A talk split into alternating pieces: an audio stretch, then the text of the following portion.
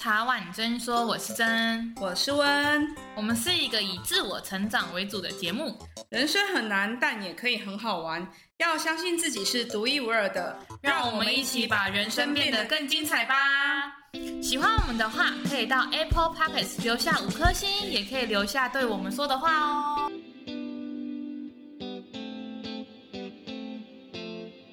我们今天录的主题是什么是特殊教育？一同了解特殊生的日常。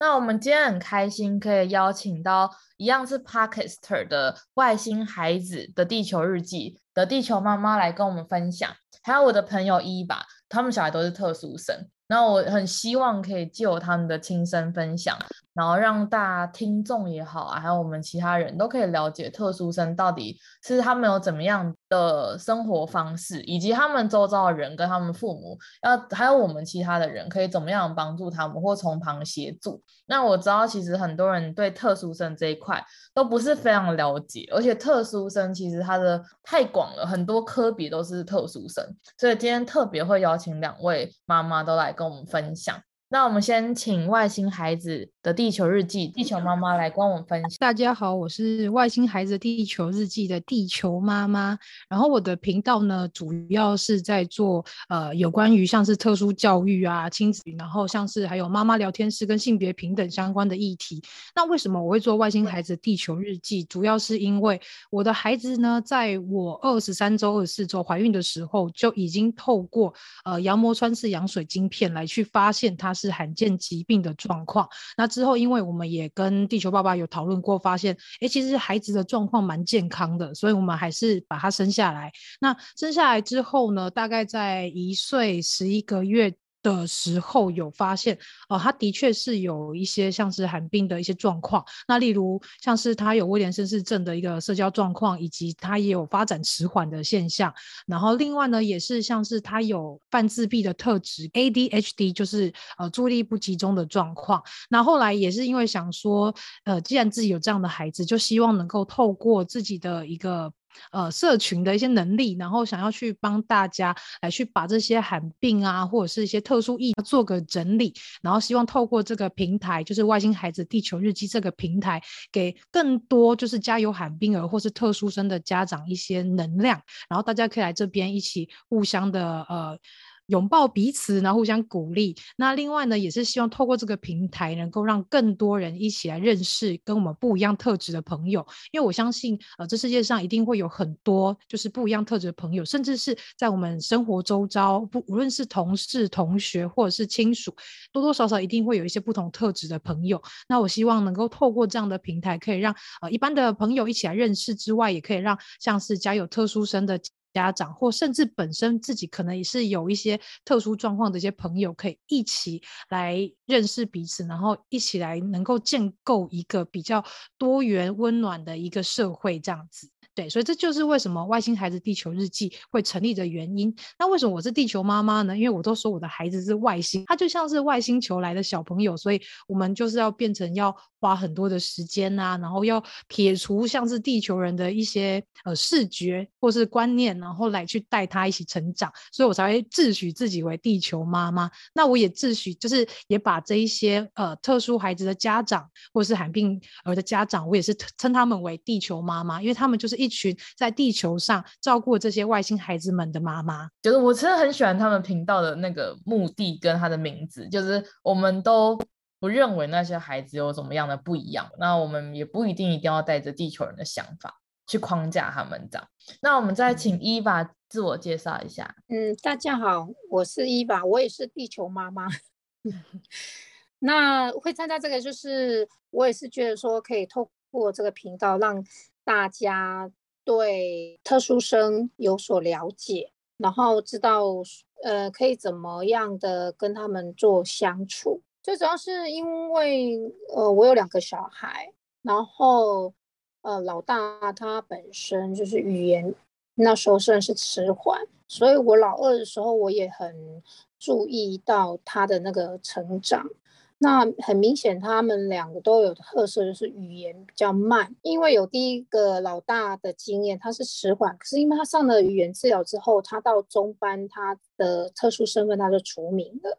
那老二的部分的话，他就很明显在就是智能障碍的部分就比较严比较严重，他算是智能障碍中度，然后自闭症的话，他是轻度这样子。那所以一路就是都有做呃早期的疗愈这样子。嗯、呃，因为刚开始知道的时候，并不知道说到底要怎么带小朋友，所以这期间其实也参加了很多的讲座，然后等于帮自己成长，就是自己等于是父母自己要能稳定呐、你才能说好好去带小朋友这样子。我这边想要请妈妈分享一下，就是。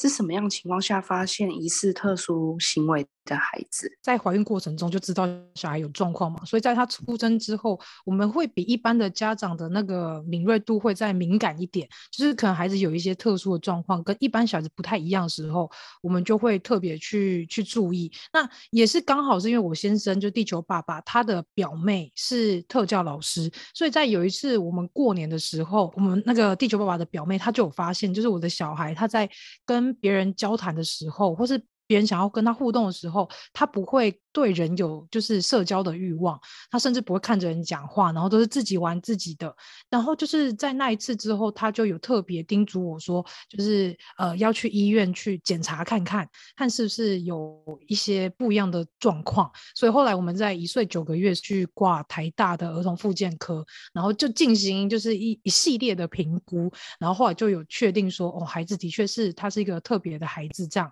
其实我觉得就是在。如果在怀孕过程中你有发现的话，其实你后续你就会比较好了解说小朋友的状况，你会特别注意那，然后你也会比较了解说后续要怎么样去做，比如说复健啊，去做一些治疗也会比较清楚。对，所以我们其实是主要是因为透过这一位呃地球爸爸的表妹，就是就是特教老师，他的。观察，所以我们才会发现孩子真的跟一般人不太一样。但其实如果一般家长的话，我们带孩子去呃打例行的预防针，其实透过宝宝手册，医生都会特别在里面会问一些问题，例如说哦，现在小朋友的年龄层、年龄阶段，他是不是会讲话，会讲几个字啦，或是他的呃就是饮食状况如何，或是他现在的一些行为进步吗？会爬行啊等等的。那所以其实透过呃我们带孩子去回诊去打预防针的时候，那医生其实也都会特别关注，如果孩子可能有一些迟缓的状况，医生也会建议家属就是直接带孩子去复健科去再去做一些评估。那时候我们之前有聊到说，其实你很建议大家就是只要有怀孕，他都大家都可以去做做一些。前期的检查，检查。那时候地球妈讲了一个，我很惊讶，我这边想跟听众分享，就是我一直认为会有就是罕见疾病或是特殊生，是因为他可能高龄产妇，因为大家知道说，其实现在近年来大家怀孕或生小孩的年纪越来越晚，很多人都三十几岁或三十五岁以上。嗯、那我们都知道，哎，可能三十五岁以上可能比较容易生出唐氏症宝宝，或者是比较容易生出一些寒病，或者是一些其他的。小孩，那其实那时候地球妈讲了一个说，哎，没有，其实数据很多显示说，其实他们可能是二十几岁，反正他们生出罕病的小孩的年纪不是因为他是高龄产妇。嗯，没错，因为其实像最近啊，因为我有看低卡的习惯，那最近就有一个看到有一篇文章，他是说他的年龄就是在二十几岁，然后呃，他也就是很努力去。因为他就是生不出小孩，所以他去做人工人工受孕。那好不容易有这个小孩之后，他一开始是先做那个 MIPT，就是抽血检验，然后后续就有发现说，就是数据好像不太对，所以后来他又去加做了羊膜穿刺跟羊水晶片。那后来的确发现小孩是有罕病的状况，而且他是来自遗传，就是来自是母体的遗传，就是妈妈的遗传。其实透，我只是想要跟大家说，如果你现在是怀孕，或是你预备要怀孕，或者是你即将未来。可能你会想要当妈妈，希望大家在做产检尽量做好做满，然后尽可能的就是呃自费去做一些，例如说高层次。或者是像是呃羊膜穿刺、羊水晶片，那为什么高层次重要？因为其实我的孩子是一开始在呃二十二周的时候，我们去做高层次，然后发现孩子的一些，例如说他心脏有 VSD，就是心室中隔缺损，那另外他有就是脑袋里面有一个脉络丛，就是他本来应该要在十六周会自体吸收的脑袋里面的水泡，它还存在，所以。那时候医生就有怀疑说，这个孩子可能是罕见疾病，因为还他还再加上说他的手好像疑似有叠纸的现象，所以那时候医生高层次医生他就猜测说，这个孩子可能是爱德华氏症，就是第十三对染色体出问题的一个罕病。那后来为了医生想说，我们周数也大了，他说是希望说我们赶快做羊膜穿刺去确定这个孩子是不是真的是他看到这个指标状况，所以后来我们就。再跑去就是柯昌明医生那边再去做了，就是羊膜穿刺。那我们那时候也是想说啊，因为再加几千块就可以做羊水晶片，那它又是可以特别再放大一百倍去检查小朋友有没有微小基因缺损，可能是一些更罕见的罕见疾病。所以后来我们又在家做了羊水晶片。后来呢，羊膜穿刺的报告是正常，可是羊水晶片的报告就出来显示，孩子在第七对染色体的上臂缘段，它有零点二七 MB 的缺失。那等于说，这个孩子就是他就是呃一个威廉森氏症的罕病的一个状况。对，所以其实我觉得大家如果在怀孕的过程中，或是你即将要怀孕的话，真的要去做有关于一些基因上面、染色体上面的检查，因为这个检查不是为了要让你说，呃，像高层次可能有些说想去看孩子长相像谁啊，但他其实更重要的是是去检查孩子的身体器官，甚至是他的心脏啊、血流啊，还有脐带的粗细呀、或是胎盘的状况等等的，所以它其实是非常重要，而且是可以透过这个。初层的一个检查，可以让医生可以去很清楚的去判断孩子是不是有后续一些状况。那如果是说呃一些比较谨慎的家长，那就是全套都做，就是羊水晶片、羊膜穿刺都去做。那如果你发现你的孩子真的可能他是有基因上面的缺损，那后续就是看呃家长再去讨论说是不是要留下这个孩子。例如说他可能身体状况没有很好，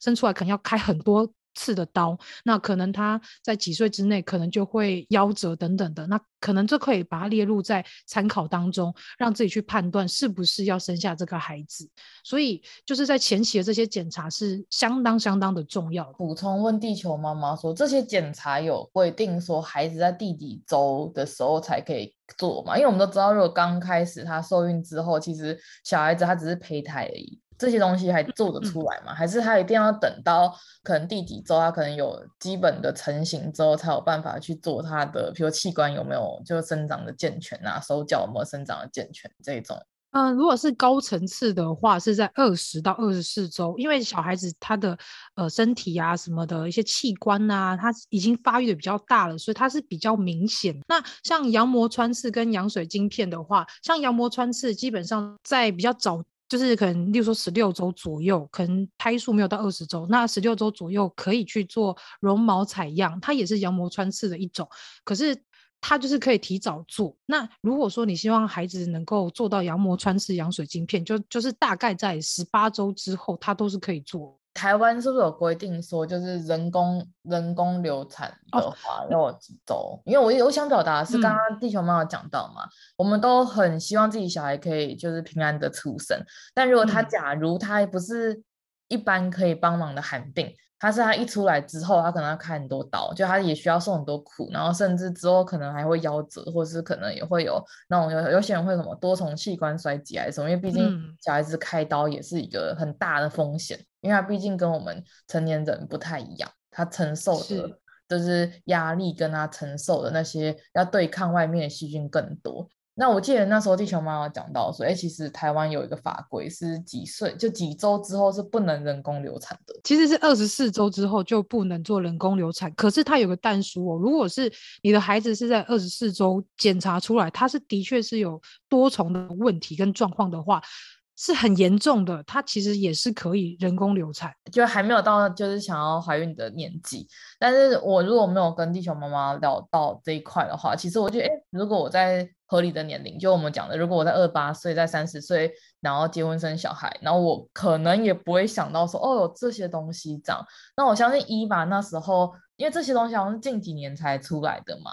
所以。伊娃，你那个年就是你那个那时候你在怀孕的过程中，是不是没有这些就是选项可以自费去就是检查的东西？我那时候因为我只知道说就是羊膜穿刺，因为我那时候第一胎是三十四岁，还就是还不用，所以我第一胎是没有做。我第二胎是因因为那医院都会讲，就是说啊，你那你算高龄产妇啊，那你要不要做？所以我第二胎我有做，可是我现在特殊生的的我就是我老就是老二，因为他他是那个。呃，算智能障碍跟自闭症嘛，所以这个部分就没有办法透过说，呃，可以你做产检，然后可以知道你小朋友的状况，这样没有像说，哦，你可能肢体障碍什么，那个是很明显外在的部分。那我这个部分就没有办法像像那个地球妈妈一样，可以知道说，哦，小朋友的状况可能可以提早引产或什么，没有办法。嗯，我那时候检查就很单纯是这样子。其实有一些像是自闭症，或者是说一些像 ADHD 或者 ADD，就是注意力不集中，嗯、它也还有分很多种。嗯、像这个部分，它是没有办法透过就是羊膜穿刺羊水晶片去发现，因为毕竟它不是罕见疾病。对它，它比较是比较会是像是说呃环境的影响，或者是说像是遗传，可能是家族里面有人有类似像是自闭症的状况，那他可能就会孩子可能就会有。有点像是遗传的概念这样子。那我还想问一个问题，我想说大家应该也对这一块很有兴趣，就是怎么样的呃判定可以说他是特殊生，或是说有哪些种类？因为像刚刚地球妈妈说，其实有一百多种，哎，在台湾一百多种，是所有的特殊生都可以领到身心障碍吗？还是他其实有？因为那时候有听到嘛，也有重大伤病这种东西。我相信大家对这一块应该也是网络上资料很多。但是都很杂，然后也没办法去区分说，哎，像我我本来以为就是所有的特殊生，或者所有的就是我们说的，就是罕病的人，他可能都会有身心障碍，或是的手册，或是他可能都会有一些残障的手册来什么。因为对我来讲，那些手册都非常非常多，或是有重大伤病这些。那地球妈妈，你可以跟大家解释一下这些手册，因为我相信网络上很多资料，可是他都写的非常的。就是大家很难意会，我觉得我自己看了，觉得我不太能理解。哦，身心障碍手册的话，基本上像以我们自己的的状况来说，像是发展迟缓，它也是会领到身心障碍手册。那发展迟缓的话，在目前的规定是说，有四指标，只要两指标是是有的，那它就会。就可以领到身心障碍手册。那这四指标就是像是语言迟缓，然后呃就是呃心心理的部分，然后再加上职能迟缓，然后物理迟缓，它才会被四个选项之中有两个选项的话，它就可以去领到这个身心障碍手册。那另外还有就是罕病的部分，它也是可以领到呃身心障碍手册。那还有就是外征表现，就例如说他可能是肢体的残障啊，或者是他有一些像是心理的一些。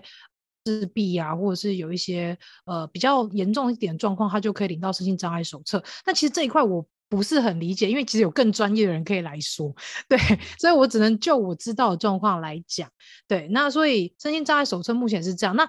你如果说如何定义特殊生的话，其实特殊生有一群，他们是。呃，比较像是天才型的人物，就他们是高智商，然后都是跨那种跨年级，可能他会去，就是他是成绩很好的，然后智商很高的，他们那种也是特殊生哦。在台湾的特殊生定义是有分两种，一种是可能我们外显看到他可能是有智能障碍，或者是说他有呃生活自理能力不好，或者是说他的呃学习能力不好，他就被归类到一种特殊生。那另外一种特殊生，他是属于资优特殊生，就是他们在学习上面是没有问题。甚至是会跳级呀、啊，然后甚至是在呃一些某个领域上面都是很有成就，那些也是特。嗯，对，没错。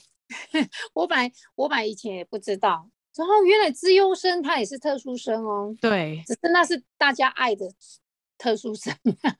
对啊，对对对 对对。那你就是刚才地球妈有在介，就是在讲那个身心障碍手册，其实现在应该叫做身心障碍证明。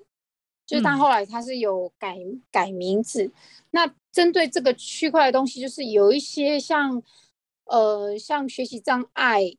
的学生，有的他们要透过呃收集很多他学习上的一些资料，他们才能取得身心障碍证明。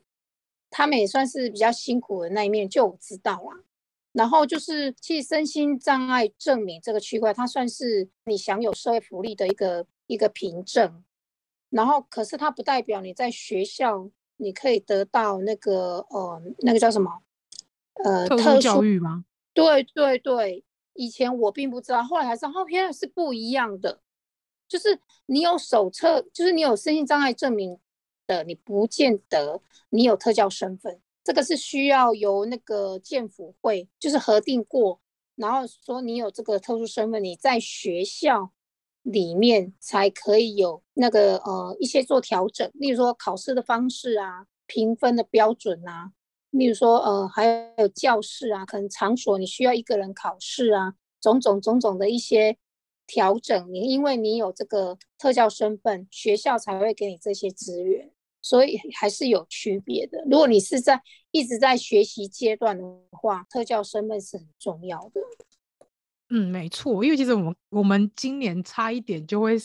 呃，有点。危险，因为其实我们孩子的身心障碍手册是到七月底就到期，所以那时候因为健辅会他有安排说，我们之后小朋友是在资源班上课，所以在去年跟新平老师，那新平老师是什么？就是呃在呃建福会底下，如果说小朋友他要转衔，例如说他要转到幼稚园，然后要转到小学、国中、高中，会有这样的新品老师来去跟家长讨论，跟学校老师讨论孩子的状况况。然后再把这些状况把它做成报告上呈到建辅会去。那透过建辅会来去呃安排孩子之后他的特殊教育的一些资源会怎么样去分配运用。那像这个新平老师当初就跟我们说哦，如果我们今年过期的话，那他也许就不能用到这个特教的一个资源。所以其实我们擦边球啊，还好就是有新老师建议我们，所以我们赶快再去办展延，然后后续就是。嗯对，然后后续就赶快去做一些呃，例如说再重新评估啊等等的，嗯、然后再去重领那一本手册，再送呃上呈给像是精神科医生或者是像是呃儿童精神科医生，让他们来去做呃报告的一些呃 paper 的一些部分，然后再帮我们甚至上传到社会局，再去制作成就是身心障碍手册。所以它其实它一个程序蛮繁杂，然后中间会。经过蛮多人的，而且他的状况是，如果说你的孩子他是在他是单纯只有可能注意力不集中，他可能是没有办法拿到这个身心障碍手册。嗯嗯对，所以其实他的判断的部分，他的评估的部分，他其实蛮复杂的，然后也蛮多种的，所以也没有办法跟大家很直接说明说你什么样的状况就一定可以领得到，这还是要透过医生那边的判断，嗯、跟健辅会那边跟社会局这边他们三方来去做一个。呃，一个评估才办确认你们有没有办法领到这个资格，然后这个资格它是有期间限定的，嗯、它不是领永久的，所以有些妈妈会担心说，我的孩子现在拿了身心障碍手册，那会不会这个记录跟着他一辈子？但事实上是，他呃好像可能只有三年的期限吧。那你这三年如果你过了之后，他这个身份就没有了，所以很多家长也会有这个担心说，说哦，我小孩子拿了会不会一辈子他就有这个记号？所以其实是。没有，刚好也是跟大家 来去辟谣。对，不要想太多，真的有特教身份，千万不要轻易的放弃。真的，因为这个对于小朋友在求学阶段其实是很很有帮助的。对，对啊，只是说有时候像呃像雅思的的小孩，他可能就是觉得说他不想要。被人家知道说哦，他有这个身份，有时候这个又是另外一个领域的一个一个想法啦。可是如果说呃在求学阶段，他的确有需要一些协助的话，你有这个呃特教身份的话，其实是真的很重要。撇开说你标签化的部分，因为其实每个人都是特殊的个体，对，那只是说这个部分的话，就是嗯、就是家长要跟。小孩做沟通，对，可是这个部分，我我站在我的立场，我就觉得我会跟家长说，不要轻易的去撤除小孩的特教身份，因为你在嗯家里可能看起来不会有状况，可是因为到学校之后可能会有课业压力，他可能在功课上不会有问题，可是他可能在人际关系他会出。问题，这个时候时候就是需要学校的那个呃特教资源，对，有一些像是社交社交课程啊、人际关系互动的课程啊，对对对对，特教的资源的一部分。对，因为你如果没有这个的话，资源班的特教老师，他如果人力不足，他可能没办法给予你小小朋友帮忙这样子。嗯，那就很可惜了。对对对，就等于说，如果有他，他当然第一优先一定要帮你做做服务，就是说要要帮你协助你沟通什么，或是帮助你什么。那如果说你没有这个身份，当然你可以走辅导室那个方向走。可是毕竟说你你特教这个部分的话，如果说啊到时候有到升学那个部分，他也是可以帮你做调整。例如说啊，我可能我需要单独一个考试的空间。我说，哎，我可能需要人家报读，哎，我我我数学可能有问题，我可能需要申请打字的方式做考试。嗯、这个部分都因为你有这个身份，你才能提出这个需求，不然你就是跟一般生一样，就是直接都是怎么考试就怎么来，怎么计分怎么来这样子，嗯。嗯，然后我想要补充一下是，是因为当初我们那个新平老师他有说，也有一个做法是不需要身心障碍手册，嗯、也可以接受特教的服务。他、嗯、主要是透过学校的学校评估，嗯、例如说这个孩子可能像刚刚伊娃姐说，他有学障，那学学习障碍其实很难判断这个孩子他是不是他的能力的状况，他其实很难判断，他必须要收集很多的数据，嗯、很多的一些孩子的经验，才有办法去了解说，哦，这个孩子可能是学习障碍。那像这个。部分的话，就会透过学校去跟建辅会申报，那这个孩子一样还是可以使用到特殊教育的资源。这是我嗯去年知道的一个资讯，这样。所以身心障碍的证明跟特殊生证明是不一样的东西。没有一个证明诶，特殊生应该说呃有很多种，例如说像刚刚说的，可能是呃身心障碍手册领身心障碍手册，或者是说他本身就是有学习障碍，或者是说他学习上面的确比较迟缓，那他可能呃例如说可能看字阅读有阅读障碍啊。或是说他的呃在看字或者在学习部分真的比较嗯能力比较不好，那可能就也是可以透过这个方式来去享有特殊生的，对，应该说特教生的资源。应该是说学生阶段的话，主管机关是教育部，那教育部他怎么去判定说我要不要提供你你这这个特教的服务？那他就是经由建辅会这个单位，它里面会有教授，然后会有特教老师。然后医生，然后来判定说，哎，你的小朋友有没有这个身份？这个算是一个游戏规则啦。嗯、说实在，如果说是呃身心障碍证明，它算是健保那个区，就算是社会福利的区块，那就由他们那个区块、嗯、透过你去医院做评估，然后他来看你有没有符合他规定的那个项目，然后给予你证明。所以是不同部门管辖的事情啊，应该这样说啊。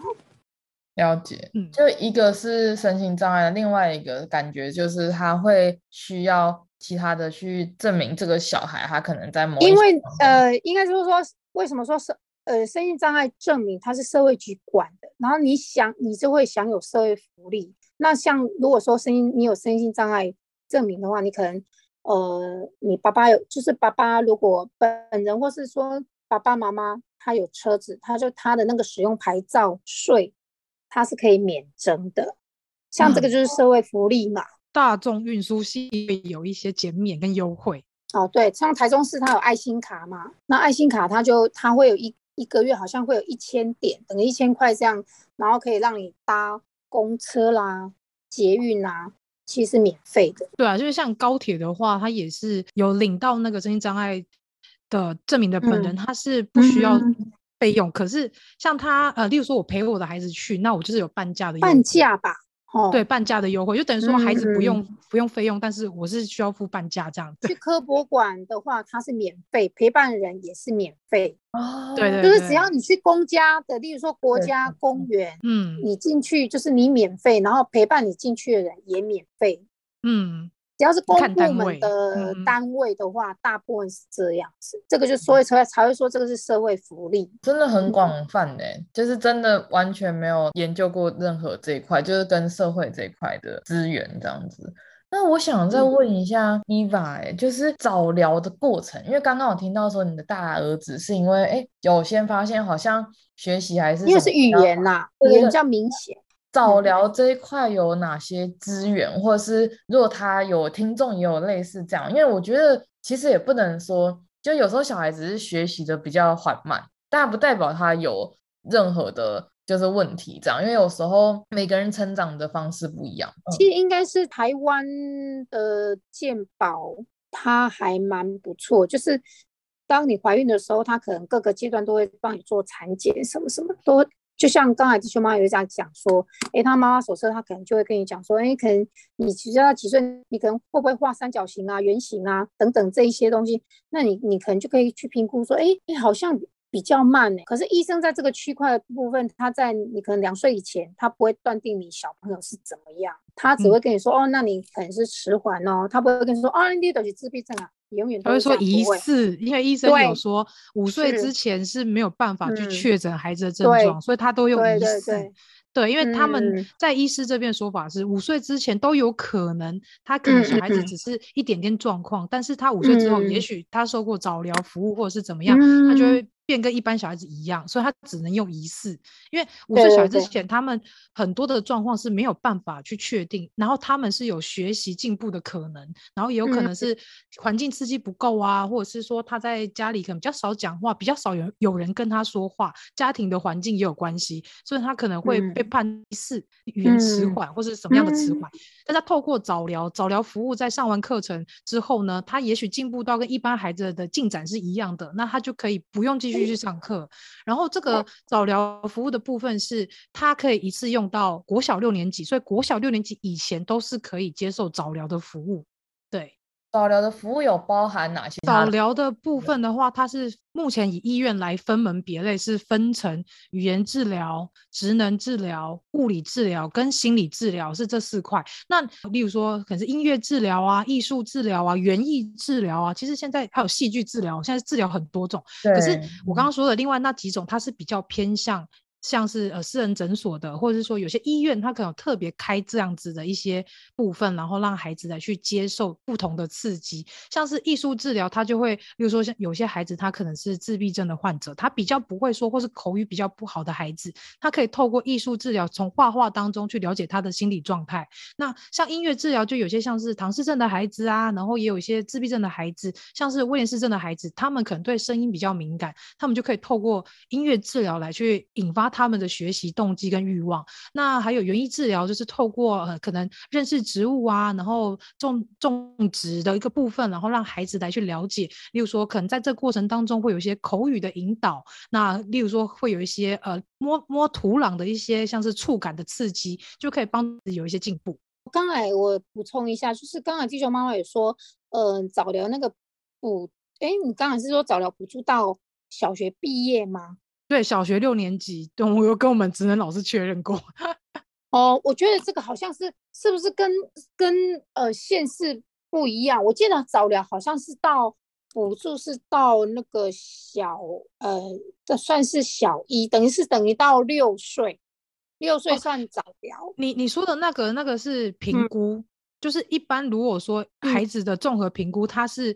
补助到六岁，嗯、所以六岁过后是不能用。综合评估、嗯、就不能到医院去做评估来去，呃，就是去了解他孩子是不是可以接受早疗。嗯、那六岁之后，他是透过，嗯、例如说，可能心智科、嗯、儿童心智科、儿童精神科，嗯、他们有一些魏氏测验啊，嗯、还有心理衡鉴，来去判定孩子需不需要接受后面的一些早疗服务，所以还是不太一样。因为我在我在台中嘛，那我这部分的话，早疗我有特别去找，就是。早疗补助的部分的话，它是所谓多呃什么疗愈，其实疗愈你只要医院愿意收你，都可以去上课。你要有健保卡，你就可以上课。嗯、那之所以会我会留，我会特别的标注那个年龄，是因为你你要补助的话，那在早疗那部分，它是在小学呃入入小学的前八月三十一号，我们这个区块就是它就是。每个县市我觉得规定好像不太一样呀。哦，因为桃园我刚刚有查，是的确是六岁前他才有这个补助。嗯，因为早疗的部分就是毕竟是早期疗愈嘛，应该说早期疗愈算是算是整全台湾的六岁以前小朋友都适用这个区块。可是你之后六岁之后，你到底有没有补助？那是看地方政府的政策。像我们台中就有。嗯而且它还分两种，一个是呃，如果像我小朋友，因为他有重大伤病卡，所以他的补助，他、嗯、一拉，他可以拉到，呃，就是拉到未满十八岁以前，他都可以领补助，就一个月是四千块。那如果说呃，你是我们台中市居住在这里的呃身心障碍，或是你有发展迟缓证明的话，那你就是可以可以领到，就是未满十三岁，就你都还可以申请补助这样。台中是这个部分，因为我知道好像其他的县市不见得有这个福利啦，嗯，因为这个算要经费嘛。嗯，对，所以如果是其他县市，可能还是要自己上网去 Google 一下，或者是打电话去社会局问一下，会比较。就是早疗的区块，就是确定就是六岁以前，就是入学前八，你只能申八月三十一号那一天之前，你做你做了一些疗愈都可以做申请，那限额就是四千块。那你六对，你要那也就是九月一号之后的话，你就要看你自己居住的地方。有没有这个福利这样子？桃园补助这边是只有六岁之前，然后六岁之后是没有，就是车马费补助。哦、我们那是叫车马费补助，就是 交通费啦。对对对对，可能两百块，少一百跟两百。哦，一百跟两百有分啊？可是可 是它有限额吗？他有说一个月最多多少？五千。我们这边是到五千，所以这不一样。因为像像台中这个区块的话，它就是呃是疗愈补助。因为疗愈补助补助的话，金额会比较大。嗯、交通的话，它限低收入，它才让你交通的费用也拉进来。嗯、那反正总额就是一个月是四千块这样子。所以我觉得，啊，这个部分的话还蛮重要的。因为因为这一次好像第二季要开始开始申请了嘛，有时候我有发现说，有的妈妈会忘记。哦，对，有时候因为他像桃园，我们这边是到十五号，你超过十五号之后就就就不算。哦，你们那边还哦？那你们那边 算久？因为像我我这个，因为我这是属于弱弱疗嘛，弱势儿童少年医疗处。那他这个区块的话，嗯、像他第二季是到七月八号，他时间就不一定。哎、哦，他跟早疗的的那个申请时间也会都会不一样，所以都。嗯都要留意啦。那这个部分其实对对我们这种有特殊小朋友的家庭来说，我觉得真的很重要。因为像我，呃，说到早疗那个区块，其实早疗区块为什么会卡到六岁？然后为什么还有讨论到刚才说地球妈妈有说有什么疗愈什么疗愈？其实很现实面的部分就是说，你只要在六岁以前你做治疗的话，诊所他一定都会收。可是呢，嗯、等你要上小一的时候，他会委婉的跟你拒绝，因为这个时候健保局给他们的补助会变少。嗯，所以后来我我的部分其实也是有一些考量啦，有时候会调整治疗师的部分，所以我到小一之后我就全部撤掉，我就变成全部都自费。所以这个疗愈补助对我来说是很重要的。职能治疗师是有说，如果要使用这个，就是。治疗就是，例如说，呃，职能治疗员、治疗物理治疗，它、嗯、是可以一直上到就是国小六年级。国小六年级以前都可以上这些课。嗯、对，哦，那你们那边还还还还不错。只是大，因为就我知道，好像大中啊，大中的诊所都会在升小一的时候就就都会委婉了。当然不是全部啦。那可是我是觉得说，哦，这个好像我我我也想跟大家。就是分享啦，就是如果说，哎，小朋友在上课的部分呐，我我建议家长说，如果能进去看小朋友，就是上课的状况，然后学习一些治疗师的手法，回去自己带。然后还有就是，嗯，就是自费跟健保的部分，我觉得也会有一些不一样。第一，时间的长短，因为像诊所是半个小时嘛。那自费的话，它通常就会就会是拉一个小时。那嗯、治疗师的那个经验值也会有差，所以我觉得说，呃，像我们这个区块，呃，老治疗师在带的时候啊，也就是家长也要特别去留意一下治疗师跟呃你小孩子互动还有教学的品质吧。然后你要做一个调整割舍。不是说一个老师就跟到底，绝对不是，因为你要做调整，这是我我自己的经验呐、啊。嗯，因为毕竟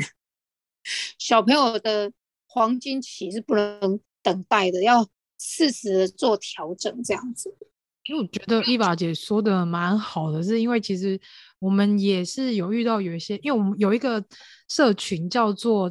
呃地球妈妈战队，就是里面可以应该说，如果是家里有像是特殊儿啊，或者是说呃有身心障碍的一些朋友，或者说你想认识的，都可以加入这个社群。那这个社群里面就有一些部分的话，就是。哎，小朋友可能有社交上面的障碍，那可能也会有，例如说学习上面的一些落差。那基本上我们都是会希望说，孩子如果有些资源，例如说有些课程能上就去上，然后再是除了上这些治疗课程之外呢，我们也透过这些治疗师给的一些建议，让我们在家继续练习，这才是最重要的。因为其实很多家长可能会有一些我觉得不太好的一些想法，就是哦，小孩去上治疗课，然后把他。放呃，他就在那边上三十分钟，我就在外面可能喝咖啡干嘛的。但是在上完课程之后，可能老师给你一些建议，但是你回去就是要去有上课就好了。我回去也不用帮他多复习，或是多帮他训练什么的。就后面这个孩子可能会变成他原本可以进步到八十趴，但是可能因为缺乏了家中家长继续持续在帮他做练习，那可能他进步的成效就会变得比较差。那像在社会，应该说在社交这个技能上面的话，因为通常我们会带孩子去公园玩啊，去一些大众的一些场所。那在公公众场所的部分的话，我们会去观察孩子是不是会想要去更加互动啊？那他互动的状况是不是是正就就是是别人喜欢的？那如果别人是不喜欢的话，那我们也会再把孩子拉回来，再跟他稍微聊一下，说：“我跟你刚刚那个行为，可能对方已经明显感受到不舒服了，那我们可以怎么做？”那其实在这部分，我们也会遇到的话，我们也会再去跟治疗师、跟学校的特教老师再去做讨论。那也会跟医生做讨论，说如果我们遇到这样的状况，我们可以怎么样去处理？所以，其实我觉得就是蛮多方法可以帮助孩子去进步。那其实真的是家长要。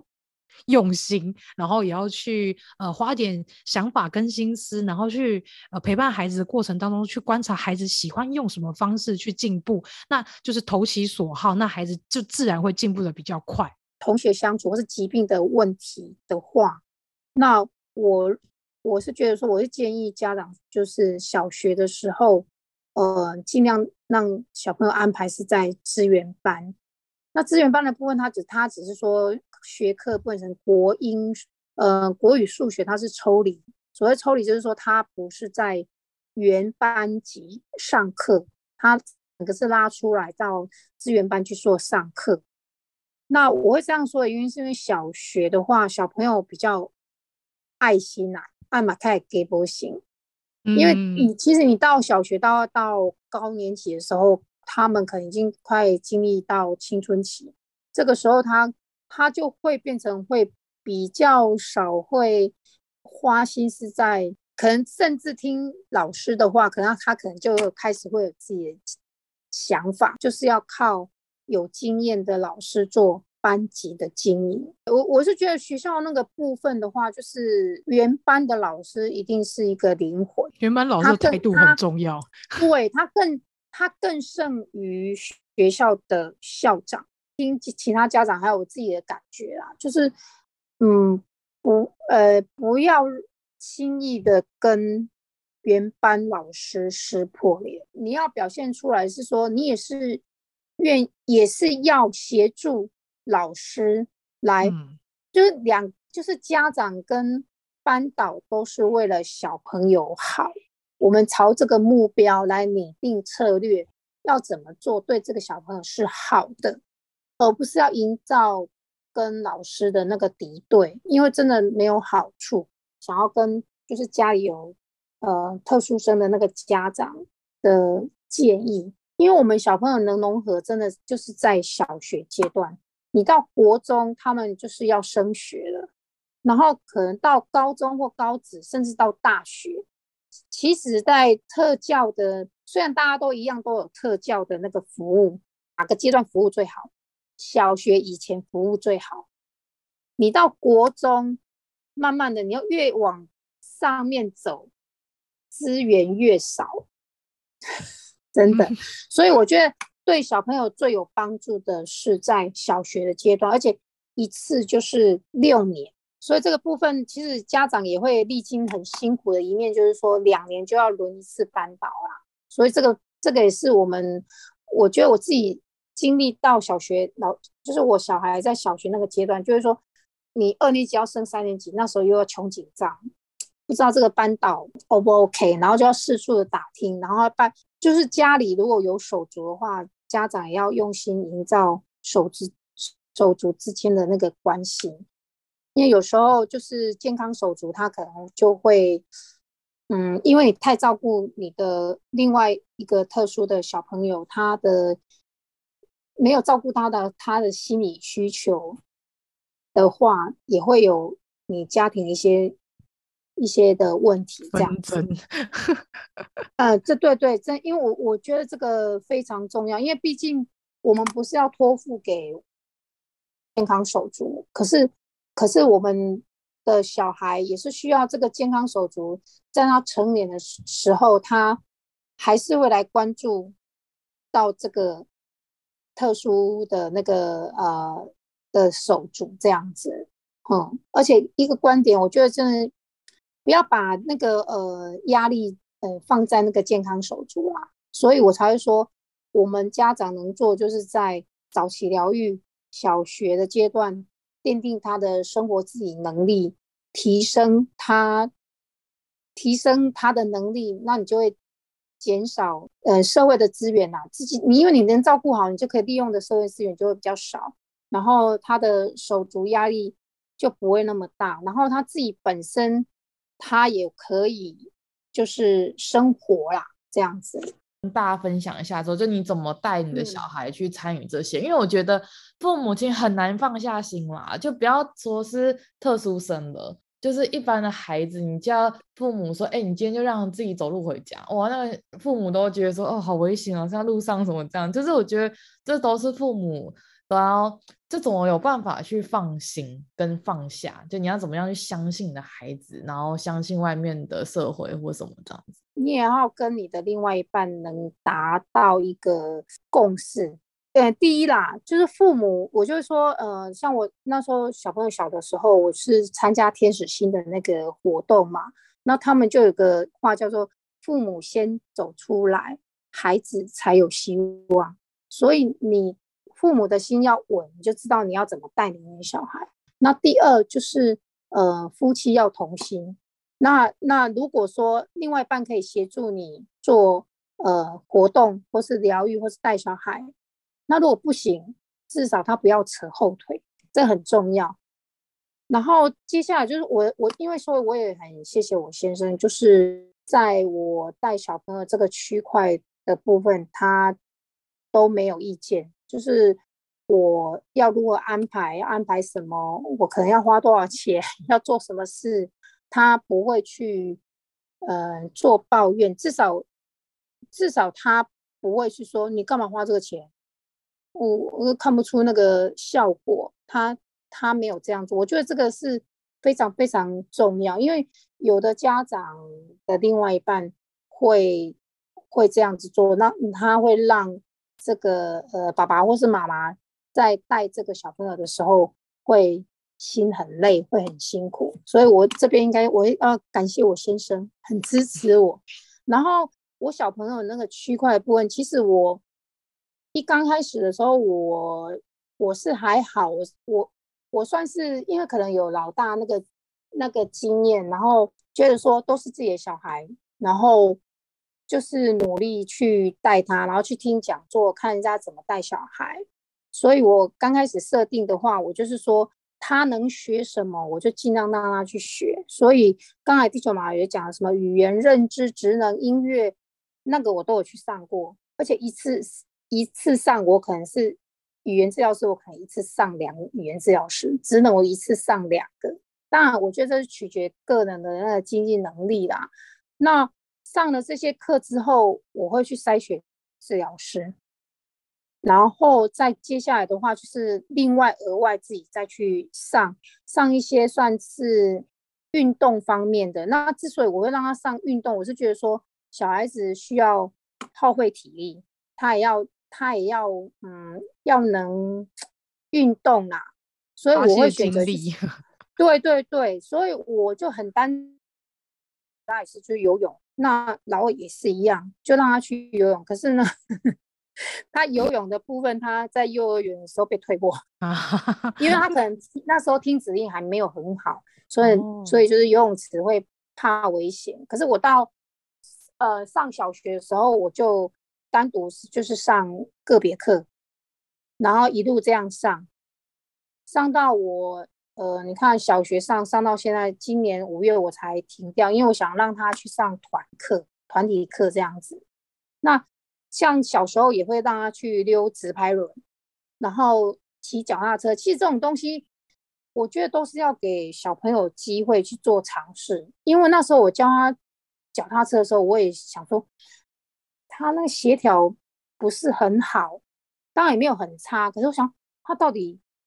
能不能骑？可是我就觉得说，我就是给他机会，然后带着他骑，助轮，可能四轮变三轮，三轮变两轮，然后慢慢带，慢慢带，带到最后，哎，他会骑。然后我，我，而且我觉得跟家长分享就是说，当你觉得说这个活动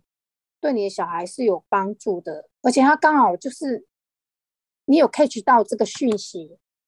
我觉得你要听从自己的心，就要赶快去参加，因为机会可能就没有。所以我那时候是有刚好有参加一个学士那个单车队，他就是每个礼拜六就是早上，呃，带小朋友就是可能骑文心森林公园这样子，就是也很类似说要训练他们的服从性。比如说骑脚踏车，你可能你不能超越前面呐、然后然后可能只。教练跟你说用什么指令要停，那你就要停啊。然后就是前后啊，你要跟你的队友要做一些协调的东西，这个部分都会在里面。然后他也参加了三连续三年有去做环岛啊。其实所谓环岛，其实他是只有骑西部的部分，可是他这样一骑的话，他一天也至少要骑七十，就是一天最多啦，也有骑到七十公里，所以那个也是很磨他的。耐性这样子，然后还有就是画画，其实画画部分都不是为了说要比赛要得名，都不是。我觉得那个只是单纯说他在上课的时候，他至少可以跟大家一起画画，他至少知道头要怎么画，耳朵的，或者是说呃圆形要怎么画，就非常非常单纯这种想法。然后一路就是他这样学的话，他也有幸，然后也去也有去参加比赛，也有得名。可是我觉得那个。那个可能你跟可能一般的家长这样看，可能不会觉得怎么样。可是我觉得我让他去做比赛，我都只是让他有一个成功的经验，然后让让他对自己有信心，就觉得说，哎，这个部分他是做得到的。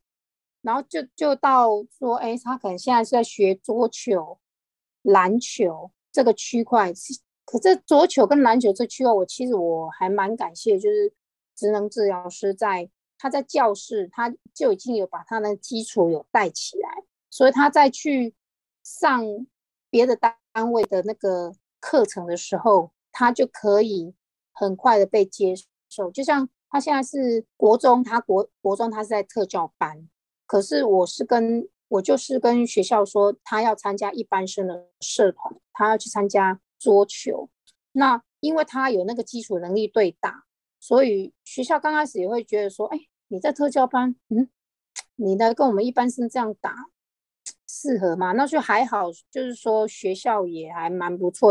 那我觉得就是说学校愿意，可是你的孩子也要有那个能力，人家也才愿意给你这个机会。所以我就是说，就像刚才你真说的，呃，你说小朋友公车那个区区块，你。你这个前置作业一定要超前，就像我可能打定说国中，我就是让他搭公车去去上学，那我可能这这我可能前一年我就要让让这个区块先让过马路，你要能看红绿灯，你要能留意四周，你能过马路，再来谈说搭公车，因为这个是一连一连贯的部分啊，这个训练的部分也很重要，而且一定要提早作业。然后另外我提供大家一个资源就是。说，嗯，可以，大家可以去申请那个长照的那个服务，因为它有它有一个呃项目里面叫做外出陪伴，那它的部分的话，你就可以申请说，呃，那个居服员带你的小朋友坐公车，或是带你什么去购物，这个部分它都有包含在服务里面。这个部分可以协助你，然后它也有喘息的服务。我觉得这个区块大家可以多多利用，这样子，反正就是营造成功的经验啊，增加小朋友自信心，而且是有成就感的学习，这样子。那我想要再请伊爸补充你刚刚说那个手足的部分，因为刚刚讲到说你跟先生，嗯、然后你们都有共识嘛，然后一起去就陪伴这个小孩子，然后给他很多的成就感。其实这个我觉得跟给所有的小孩都要成就感啊，这真的是哦，对啦，不不光只是特殊生啊，嗯。嗯，然后去找出他的兴趣。这真的是对，还都一样。嗯、我觉得这真的是现在我自己觉得我在求学阶段比较少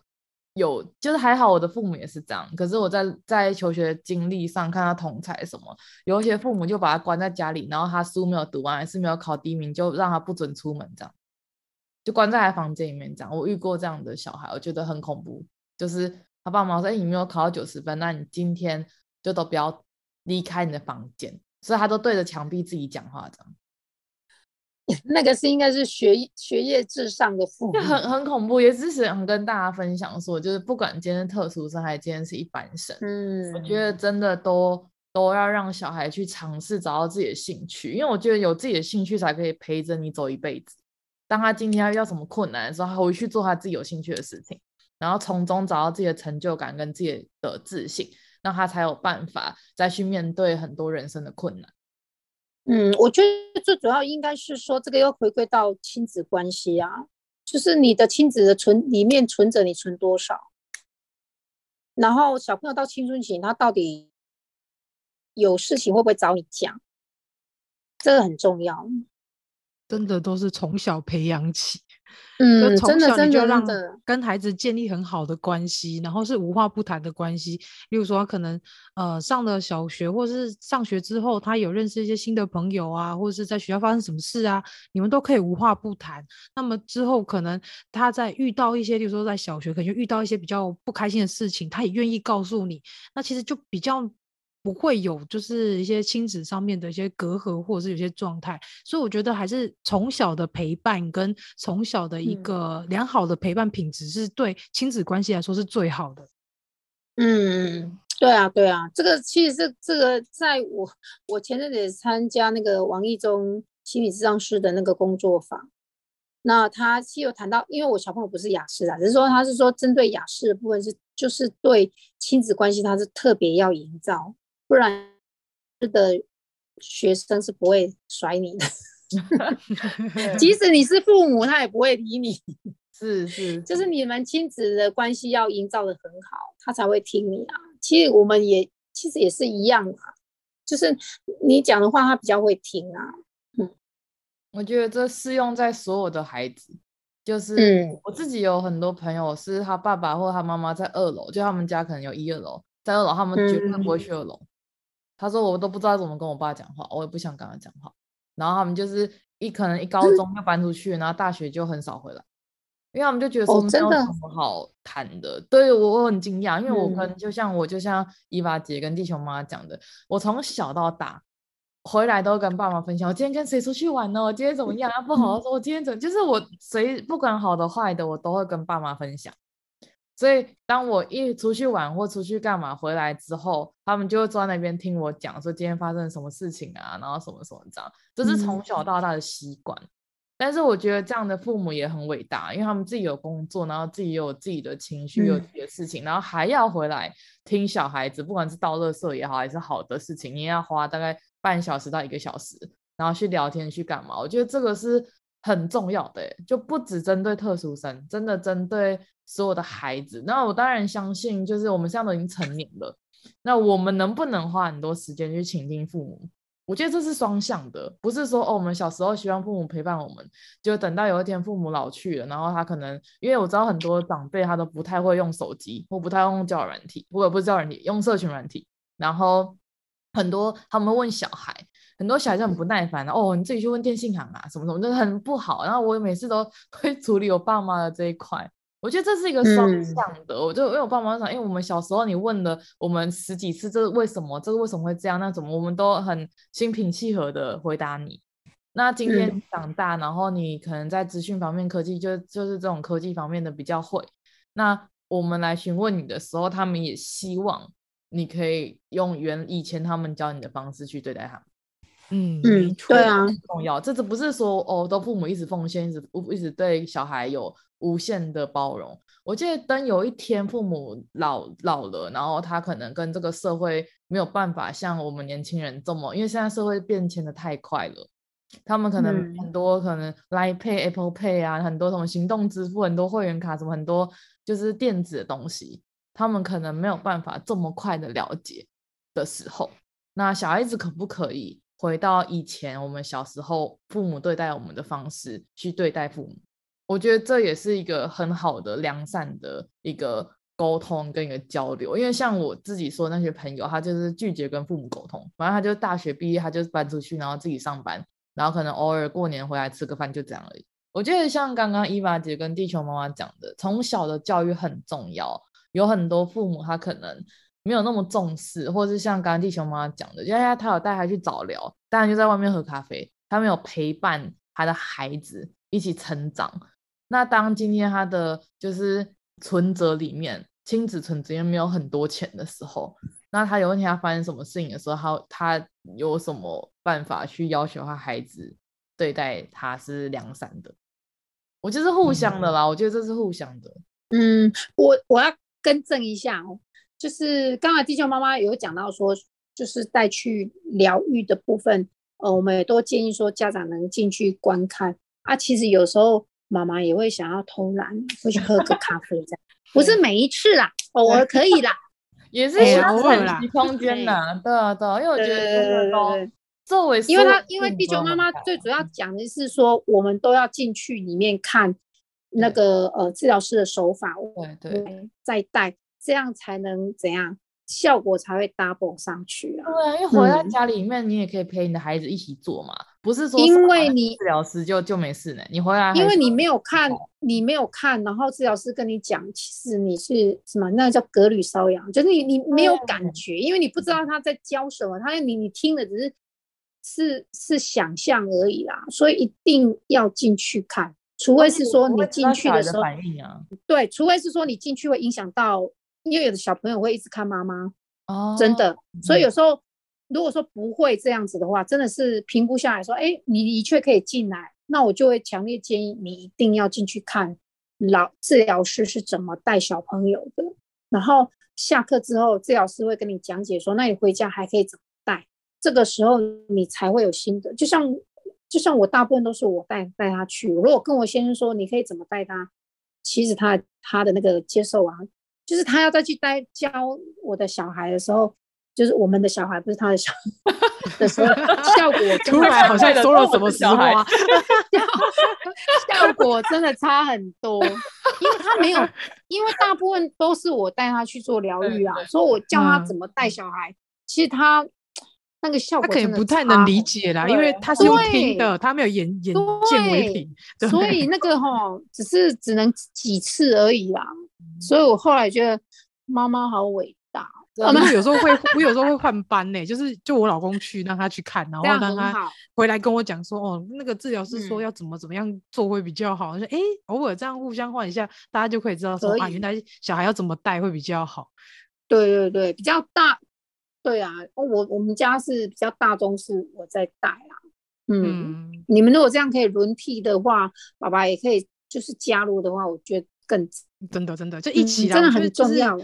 亲子关系真的是要双方一起来去带小孩子去练习，无论是一般生还是特教生都一样，就是这个关系是要从小，然后是双方一起建立。无论是说爸爸下班回来，可能在小孩睡觉之前啊，陪他们聊聊天，聊个十分钟，一起看本书啊，都好。有有有，现在是是我先生的工作，很棒，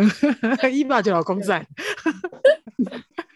爱鹅肉，爱鹅肉，这几件我没用心的。虽然一波一波出来去做疗愈，他谁？啊，不过这个部分他有做到。其实我觉得真的，我们都算很幸运，遇到的先生都是愿意帮忙。今天聊完真的很感动。我觉得感动是说哇，我学到非常非常多东西，然后是我自己平常没有办法有机会可以学习到的东西。然后因为时间的关系，嗯、今天就差不多录到这边喽。感谢地球妈妈跟伊娃姐的分享。那我们到时候会有另外一集在地球妈妈的频道上架哦，大家有兴趣的话都可以去追踪，然后也可以去收听哦。拜拜拜拜拜拜！谢谢大家的收听，在浩大的世界中，你不是一个人哟。我们都一直努力往自己的梦想前进，别忘了追踪我们的 IG 茶碗真说。